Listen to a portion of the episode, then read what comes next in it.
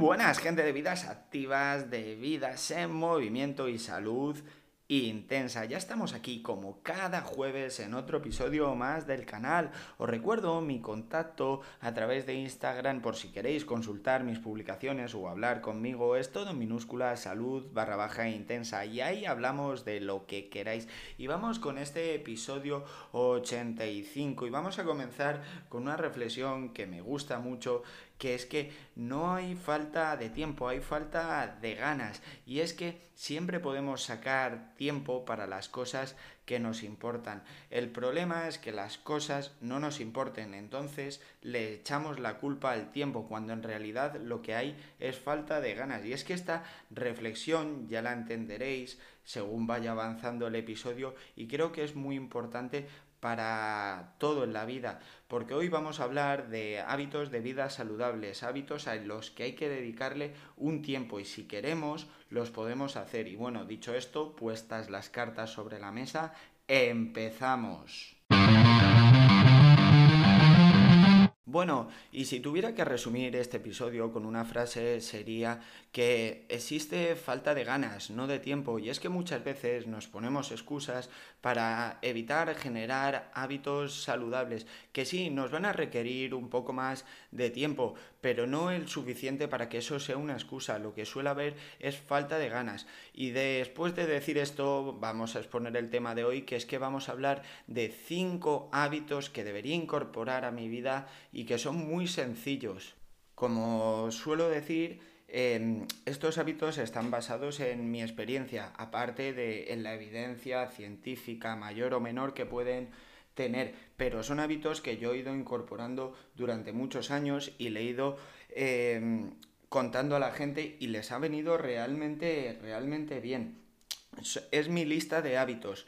Luego existirán muchos más, de hecho si me los compartís, pues seguramente saquemos una lista de hábitos sencillos y saludables que sea mucho, mucho más completa que la mía. Y bueno, aclarado esto de que es un episodio claramente subjetivo porque son los míos, eh, vamos a empezar ya con los hábitos. Y el primer hábito que deberíamos coger que es tomar el sol, que quizás ahora en invierno y más en algunos países es realmente complicado, pero creo que aprovechar la luz solar, los rayos de sol, por limitados que sean a lo largo del día, deberíamos hacerlo porque es que tiene un montón de beneficios, tanto fisiológicos como mentales sobre todo.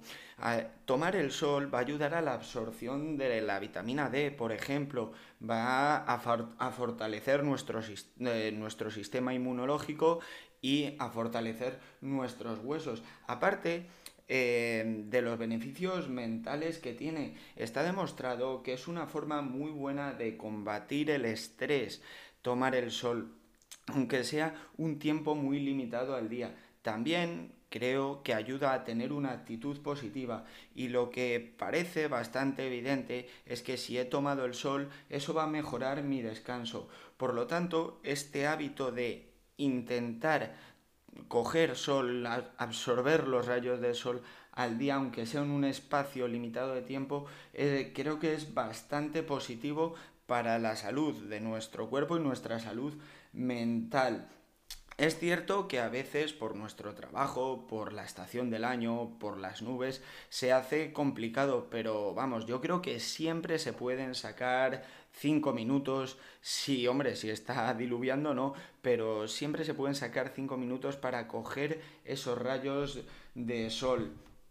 El segundo hábito que voy a, voy a hablar es respecto a la comida. Y es que tenemos que destinar una parte del tiempo a nuestra elaboración de comidas. Y esto lo pongo porque el otro día vi un, un post en Instagram de Marcos Vázquez, fitness revolucionario. La verdad es que es un tío brillante que comparaba desayunos que no te llevan nada de tiempo a desayunos que te llevan escasos 5 minutos. No me digáis que al levantaros no podéis destinar 5 minutos de, en lugar de abrir un bollo, a echar dos huevos a la sartén, darle dos vueltas y poneros eh, una rebanada de pan de semillas creo que esos cinco minutos los podemos sacar todo el mundo, incluso levantándonos cinco minutos antes que, no van a ningún sitio.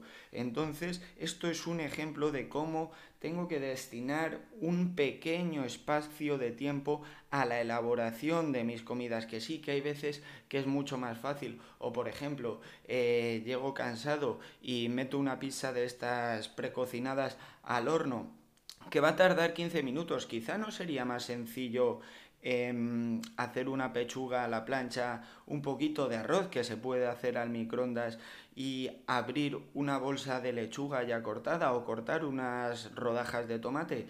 Creo que, bueno, la pizza igual te lleva 15 minutos y el otro igual te lleva 20. Creo que invertir un poquito de tiempo en la elaboración de tus comidas va a hacer que sea más saludable, porque ya decimos, los productos ultraprocesados, si son fáciles de consumo, están muy buenos, por lo general tienen una, palatabilidad alta, pero no nos van a aportar ni la mitad de beneficios que nos va a aportar pues un plato sencillo como puede ser arroz con tomate, eh, aguacate y pollo Creo que eso es, bastante evidente.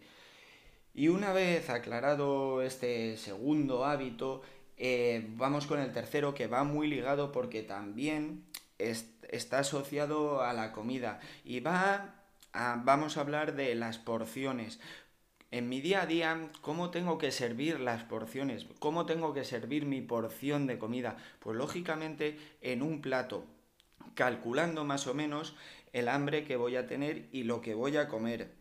No debo de servirme más de ese plato. ¿Por qué? Porque si lo tengo delante, lo más probable es que me lo coma. ¿Qué hago yo? Yo me sirvo mi porción, la acordada a mí, y si me quedo con hambre porque sigo teniendo hambre, como algo más pero nunca me voy a servir una fuente descomunal que esté desbordada de comida donde yo voy cogiendo de la fuente y echando a mi plato, porque lógicamente ahí pasarse realmente sencillo, porque no mides también tu saciedad y, y excederse es realmente fácil. No te digo yo que en un evento social, en una reunión familiar, en una reunión de amigos, pues esas, esas fuentes son geniales, sí, pero porque ahí no estamos hablando de nutrirnos de forma normal, ahí estamos en un evento social, en algo que es más importante que nutrirse. Pero en tu día a día, sírvete tu plato, controla tu porción y luego si te quedas con algo más de hambre, eh, pues comes un poquito más o metes alguna fruta más.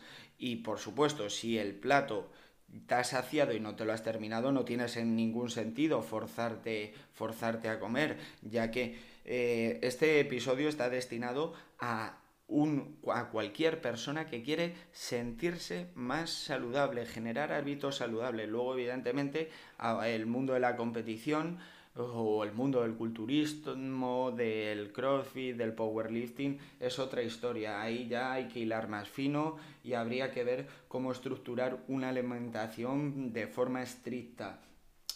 El cuarto punto sería que, aunque mi vida tenga muchas cosas, yo creo que siempre es posible sacar tiempo para entrenar, para estimular la musculatura. Y no te digo que saques cinco días a la semana, hora y media, para ir al gimnasio o una hora, que eso sería pues lo ideal. Pero no, hay veces que la vida no nos da para ir al gimnasio, pero seguro que puedes sacar 15 minutos para hacer una pequeña progresión o una pequeña rutina de ejercicios de piernas, unas flexiones, eh, unos abdominales para estimular esa musculatura. Yo creo que esos 15 minutos siempre los podemos sacar o incluso al levantarnos, que no apetece mucho sinceramente levantarte y ponerte a hacer abdominales y sentadillas, o a mí por lo menos no me apetece.